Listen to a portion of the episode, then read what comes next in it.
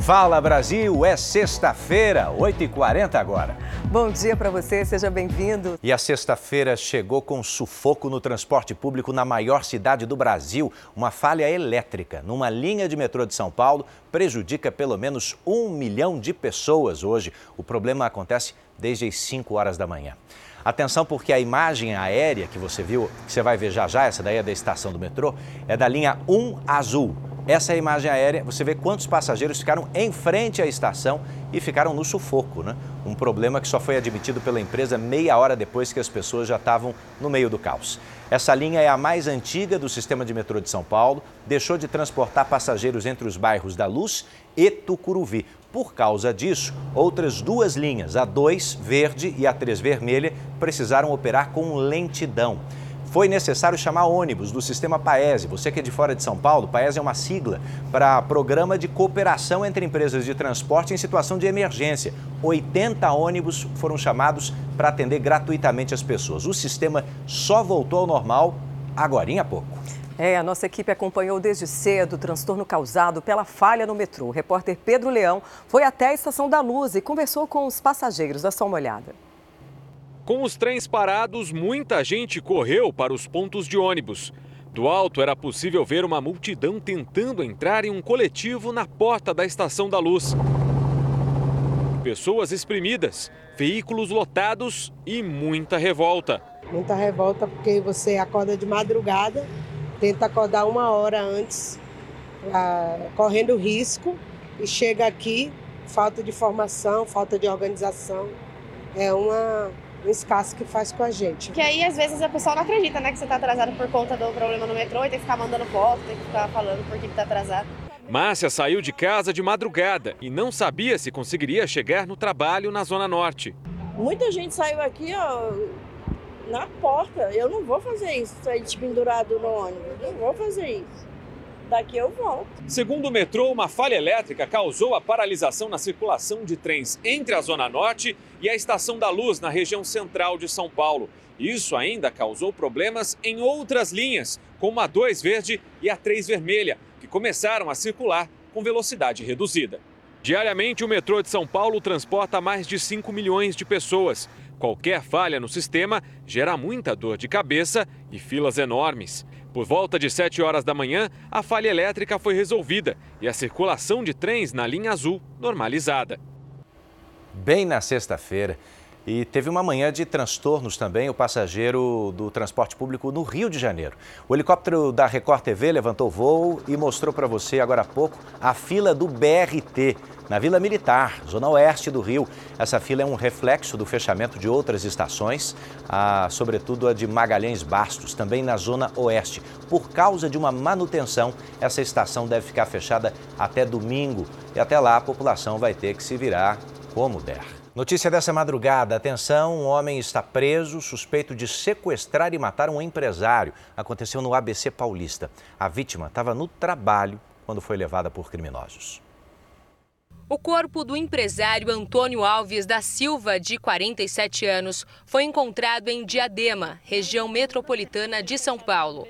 A polícia chegou até o local após uma denúncia anônima. Tudo aconteceu em São Bernardo do Campo, no ABC Paulista. Dois homens encapuzados invadiram a oficina mecânica onde Antônio trabalhava. Armados, renderam ele e mais três funcionários, que foram trancados no banheiro. Depois de 10 minutos, eles conseguiram escapar mas o empresário já havia sumido. O celular dele foi encontrado no dia seguinte em uma avenida da cidade. Um dos envolvidos no sequestro e assassinato do empresário já foi preso pela polícia. A partir dessa prisão, a investigação deve partir para a localização dos demais criminosos. Mas os motivos desse crime ainda são misteriosos. No Rio de Janeiro, o desabamento aconteceu em uma construção irregular. Esse é um problema antigo do Rio, né? Um homem morreu depois que um prédio de cinco andares veio abaixo, na Rocinha. A reportagem completa você acompanha daqui a pouquinho. Enquanto isso, deixa eu te contar que o Supremo Tribunal Federal confirmou. Empresas de ônibus interestaduais são mesmo obrigadas a oferecer transporte gratuito para jovens de baixa renda. Mas atenção, porque os interessados precisam fazer um cadastro. Quem tem os detalhes é Cristine Otaviano. Bom dia para você, ao vivo de Brasília. Olá, muito bom dia. Os ministros se manifestaram em uma ação proposta pelas associações que representam as empresas de ônibus e que questionavam essa gratuidade. Mas, de acordo com o STF, o artigo do Estatuto da Juventude que prevê o benefício é constitucional. De acordo com a norma que passou a valer no governo Dilma, as empresas de ônibus precisam reservar quatro assentos para aquelas pessoas de baixa renda com idade até 29 anos em cada viagem. Essas cadeiras precisam ser duas gratuitas e duas com desconto de pelo menos 50%. E sim, para ter acesso a esse benefício, os usuários precisam estar inscritos no Cadastro Único do Governo Federal. Edu, Patrícia. Bom, você deve estar acompanhando o noticiário sobre a Covid, os casos voltaram com força, você tem duas sublinhagens importantes sobre as quais a gente vai falar ainda nessa edição. Agora, tem algumas medidas de prevenção voltando. Em alguns casos, as autoridades sugerem, em outros, obrigam. A partir de hoje, em Belo Horizonte, por exemplo, volta a ser obrigatório o uso da máscara de proteção em ônibus e também em unidades de saúde. Vamos até lá ao vivo com as informações sobre esse caso. Maiara Foco, é isso? Maiara, bom dia para você. É exatamente isso, Edu. Bom dia para você, um ótimo dia a todos que nos acompanham. Nós estamos na estação Pampulha, aqui em Belo Horizonte. Por enquanto, os passageiros ainda estão divididos. Muitos não usam máscaras, apesar da obrigatoriedade começar a valer a partir de hoje. O anúncio foi feito pela Secretaria de Saúde da capital mineira. Segundo o decreto, o uso da máscara no transporte público inclui, além dos ônibus, táxi, van escolar e carros por aplicativo. Além disso, uma universidade aqui de Belo Horizonte suspendeu as aulas presenciais depois que foram constatados mais de sete novos casos de Covid-19. Então, a partir de segunda, as aulas nesta universidade vão voltar a ser pela internet. Bom, aqui no Brasil está na hora de fazer compra, né? ou seja, esperar é melhor, né? Começou a contagem regressiva para a Black Friday, o evento anual do comércio que promete milhares de produtos a preços mais baixos e acontece na próxima sexta-feira, dia 25 de novembro. Está na expectativa? O que Edu? já começaram são as pesquisas. Está todo mundo olhando, comparando preços. Isso é importante, né? Faz bem para o seu bolso. Uma pesquisa exclusiva, inclusive, encomendada pelo Fala Brasil, mostra os planos dos brasileiros para aproveitar melhor essa data.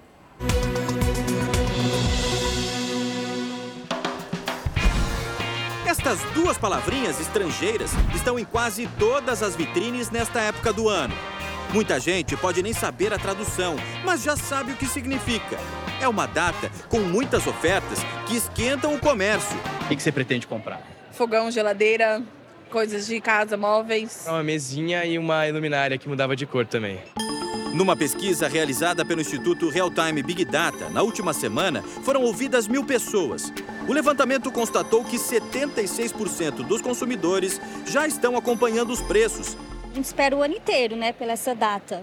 A gente vê algumas boas oportunidades, sim.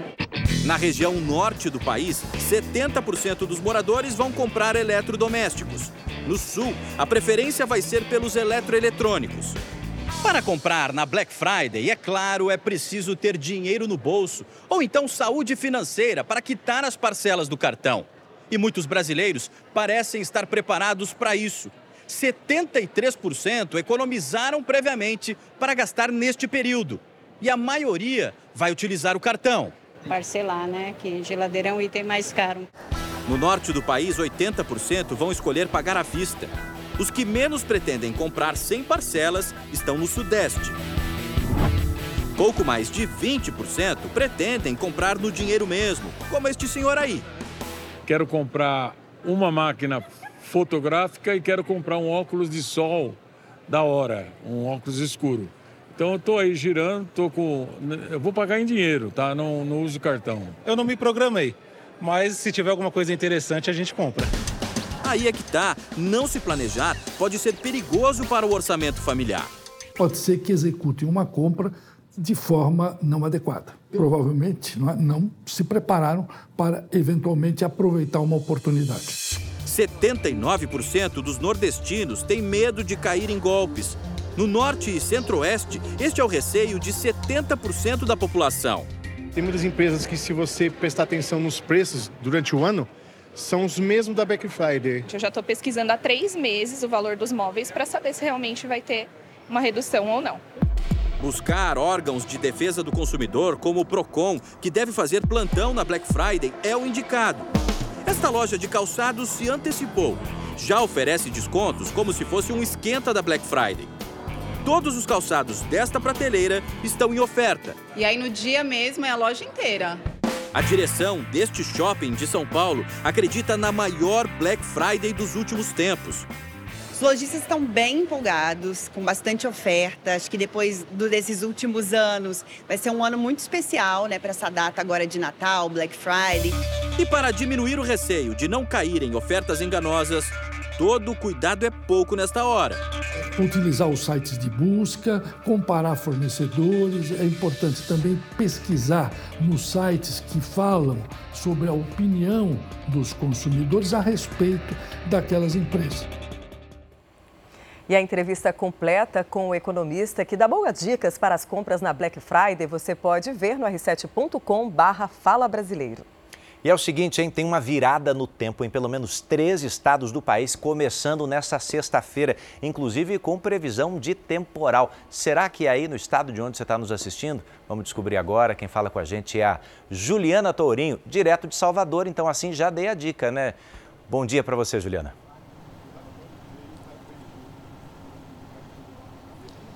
Bom dia, Edu. E para você que fica com a gente aqui no Fala Brasil, a Defesa Civil Nacional emitiu um alerta de chuvas intensas para Bahia, Minas Gerais e Espírito Santo. Aqui da capital baiana falamos do Farol da Barra, cartão postal da cidade. Veja nas imagens aí do meu cinegrafista Rio do Paraíso, tempo fechado e a previsão aí é de chuva para todo o fim de semana. Na Bahia, a previsão é da chuva atingir o Vale São Franciscano, o Sul, o Centro-Sul e o extremo oeste baiano.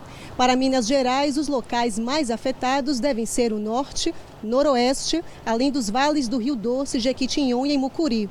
Já no Espírito Santo, as áreas afetadas são região central, litoral norte e o noroeste. Os acumulados de chuva podem chegar a 100 milímetros e, com isso, há risco de alagamentos em áreas de risco.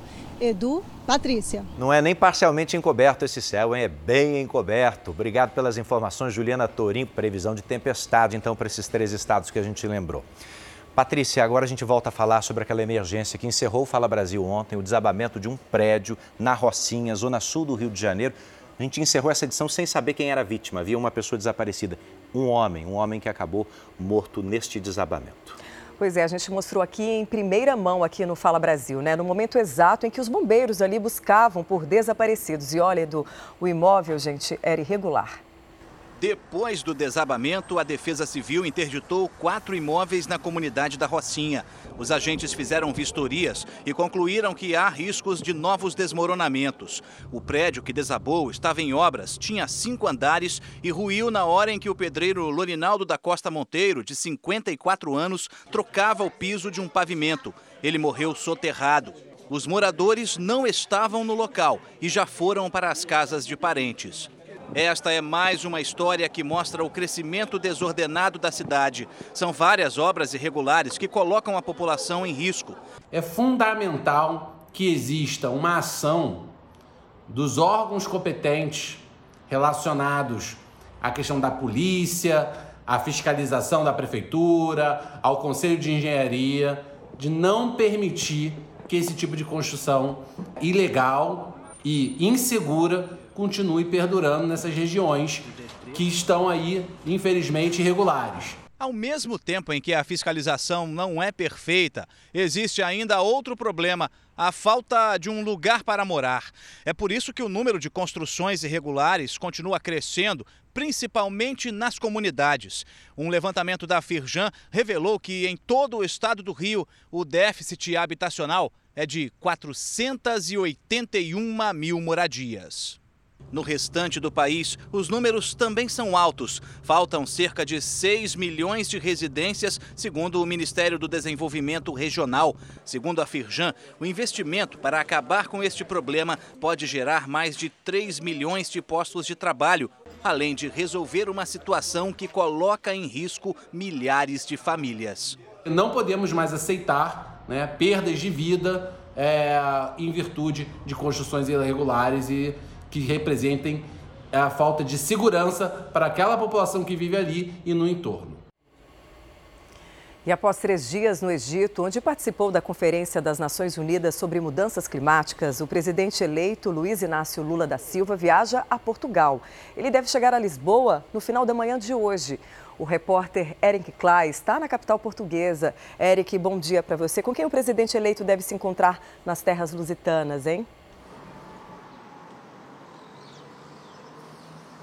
Oi, Patrícia, muito bom dia para vocês todos aí no Brasil. Olha, Lula vai ter encontros com autoridades portuguesas e o primeiro compromisso do petista é aqui, no Palácio de Belém, sede do governo português. O encontro às 5 da tarde, horário local, 2 da tarde no horário do Brasil, e vai se encontrar com o presidente de Portugal, Marcelo Rabelo de Souza. E na pauta, a economia. Os dois países têm interesse em incrementar o comércio bilateral, que ficou estagnado nos últimos anos. Outra preocupação do petista em falar com o presidente português é com a regularização de brasileiros brasileiros que moram por aqui. Há uma estimativa de que cerca de 150 mil brasileiros estão ilegais aqui em terras portuguesas. Depois desse encontro aqui com o presidente português, Lula, no começo da noite, se encontra com o primeiro-ministro Antônio Costa. Esta viagem de Lula a Portugal é uma sinalização, é uma forma de marcar posição é, sobre como será a política externa no novo governo. Volto com vocês aí no Brasil, Patrícia e Edu.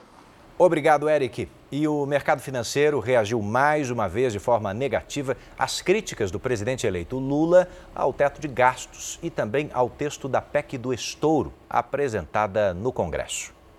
O Conselho Político e a maioria dos 31 grupos técnicos se reuniram pela primeira vez depois da entrega aos senadores da PEC da transição, já chamada de PEC do estouro. Não é para menos, são 175 bilhões de reais fora do teto de gastos. Economistas apontam que a PEC do estouro pode levar a dívida pública a bater 90% do PIB no mandato de Lula. O Conselho Político quer que ela seja aprovada até 17 de dezembro. O mercado financeiro reagiu ao risco de gastos acima do teto. O Risco Brasil, que mede a capacidade do país pagar as dívidas e fazer investimentos, subiu quase 10 pontos percentuais nessa quinta-feira e fechou o dia com alta de quase 3%. O aumento desse índice afasta os investidores. O economista diz que o mercado está muito atento à transição política porque acredita que um limitador de despesas do governo é fundamental para equilibrar a economia. Você precisa de uma política fiscal bem consolidada, bem ancorada, para que você possa fazer as políticas sociais terem um desenvolvimento seguro. E acho que um ponto aí que vai chegar na economia a gente vê pelos juros futuros. Isso já sinaliza que é, se continuar, esse juros futuro vai chegar na economia. Consequentemente, vai aumentar custo de serviço para a população. O atual governador e o governador eleito de São Paulo se reuniram para dar início ao processo de transição. Foi a primeira reunião entre o governador eleito do Republicanos, Tarcísio de Freitas, e o atual governador, Rodrigo Garcia, do PSDB. A conversa no Palácio dos Bandeirantes, sede do governo de São Paulo, contou com a presença dos integrantes que vão compor a equipe de transição. Eu tenho a satisfação de passar o bastão é, do governo de São Paulo no dia 31 de dezembro para o governador Tarcísio, com as contas no azul, com muitos investimentos em andamento e que se somarão àqueles investimentos e decisões e políticas públicas do próximo governo. A transição vai começar na próxima segunda-feira. Essa é a primeira vez que o Estado terá uma equipe de transição de governo em 28 anos. É que durante todo esse período, apenas governadores do PSDB se revezaram no poder em São Paulo. Tarcísio disse que a principal pauta do encontro foi como adequar os planos do futuro governo ao orçamento do governo atual. Foi feito um exercício muito interessante por parte da transição, que é de adequar aquilo que estava no nosso plano de governo à realidade do orçamento atual. Então, uma das primeiras tarefas da transição vai ser o ajuste do orçamento. Né? A gente tem um prazo para fazer isso, para dar tempo da Assembleia discutir e fazer as adaptações necessárias no orçamento do ano que vem. Então, é uma, é uma tarefa que já está adiantada. Uma investigação apontou mais de 600 vítimas de abuso sexual infantil numa arquidiocese católica em Baltimore, nos Estados Unidos. De acordo com a ação, mais de 100 padres e outros funcionários da arquidiocese estão envolvidos direta ou indiretamente nos abusos. O documento também acusa a igreja de tentar impedir o vazamento dos casos e não tomar medidas para denunciar os envolvidos. A promotora espera agora a autorização para publicar a investigação. A próxima denúncia fala sobre uma perseguição obsessiva, sem limites, que incomoda demais as vítimas. É o que tem feito um homem de São Paulo, que você vai conhecer agora, depois que ele, sabe, dá aquele tal do match nas redes sociais. Pois é, ele é um stalker, palavra em inglês que significa perseguidor. E casos como esse são cada vez mais comuns, infelizmente, aqui no Brasil. Há mais de dois anos, esta mulher que não quer se identificar vem sendo perseguida por um homem chamado Robson Dias Oliveira, de 36 anos, que ela conheceu pelas redes sociais. Os dois chegaram a ter um breve relacionamento em junho de 2020. Mas antes do término, o homem que mora em São Paulo conseguiu clonar o celular dela. Ele começou a me ligar incansavelmente e me ligava, disparava várias ligações de call center, que eu acho que ele deve ter acesso a, a, a esse tipo de, de situação das, das operadoras. E aí ficou me, me, incomodando, inclusive na época eu tive que pegar um advogado para ir comigo, abrir medida protetiva contra ele. Não satisfeito, Robson passou a enviar cartas físicas, difamando a vítima para todos os familiares, amigos e até para o noivo dela. A ponto de é, é, serem enviadas cartas para amigas da minha irmã de 20 anos, né, de para amigas da minha mãe. Eles viraram alvo de um stalker, criminoso que persegue a vítima no mundo virtual e real, importunando de forma insistente e obsessiva a outra pessoa. Nós tentamos falar com o Robson. Ninguém atende. Mas como reconhecer um stalker?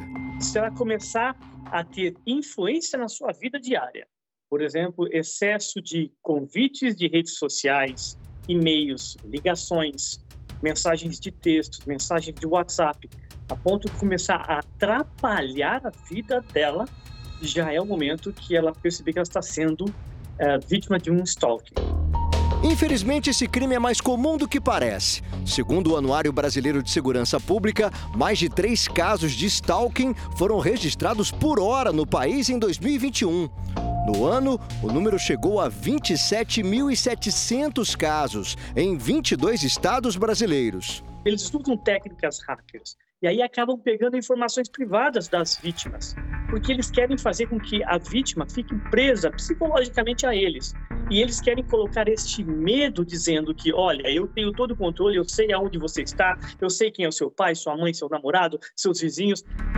Para o perito em crimes digitais, ignorar um stalker não é o melhor caminho para se livrar do assédio, nem tentar enganá-lo. A partir do momento que esse stalker tem conhecimentos técnicos de hackers, a pessoa faça suas trocas de telefone, de e-mails, eles de alguma forma descobrem. E a vítima fica cada vez mais assustada, porque todas as reações de segurança que ela coloca ele acaba descobrindo de uma forma ou de outra. Por isso, se a vítima perceber que os contatos estão cada vez mais frequentes, mesmo que as mensagens não sejam ameaçadoras ou violentas, é hora de agir, procurando a polícia e registrando um boletim de ocorrência. Se possível, divulgando todos os dados que a pessoa tem desse stalker. A vítima nunca pode subestimar o criminoso. Aquele que anuncia fatos graves por exemplo, vou te matar, vou te perseguir ou realmente persegue, ou com palavras, ou com gestos, ou com atitudes e ações, a vítima não pode subestimar. Pela lei brasileira, a pena para este delito é de seis meses a dois anos de detenção, mas em alguns casos cabe fiança. Apesar do incômodo, muitas vítimas ficam com medo de expor a situação. Mas elas não podem permitir o rótulo vítima, porque quem escolhe é um canalha, é um covarde, é um criminoso. Ele sim tem que ser rotulado e punido pela prática do crime. Não a vítima ser punida pela sociedade por uma vergonha que ela se coloca ao denunciar. Um homem encontra um cheque equivalente a pouco mais de 25 milhões de reais. Está ali, ó, na calçada. Ele devolve ao dono. Mas pela honestidade. Ele acredita que vai receber uma recompensa. Você não acreditaria também? Sabe o que esse cidadão honesto recebeu? Seis pacotes de bala. Não foi criptomoeda, não, foi bala, isso mesmo. Aquela balinha de goma em formato de ursinho. O cheque pertencia a uma empresa de doces e, como recompensa pela vontade, pela boa vontade do homem, vou repetir: 25 milhões de reais, hein? Eles mandaram para o rapaz seis pacotes de bala de ursinho. O que, que vocês acharam desse presente, hein? Fala, eu acho, Bra... eu acho que as crianças ficaram felizes, já ele.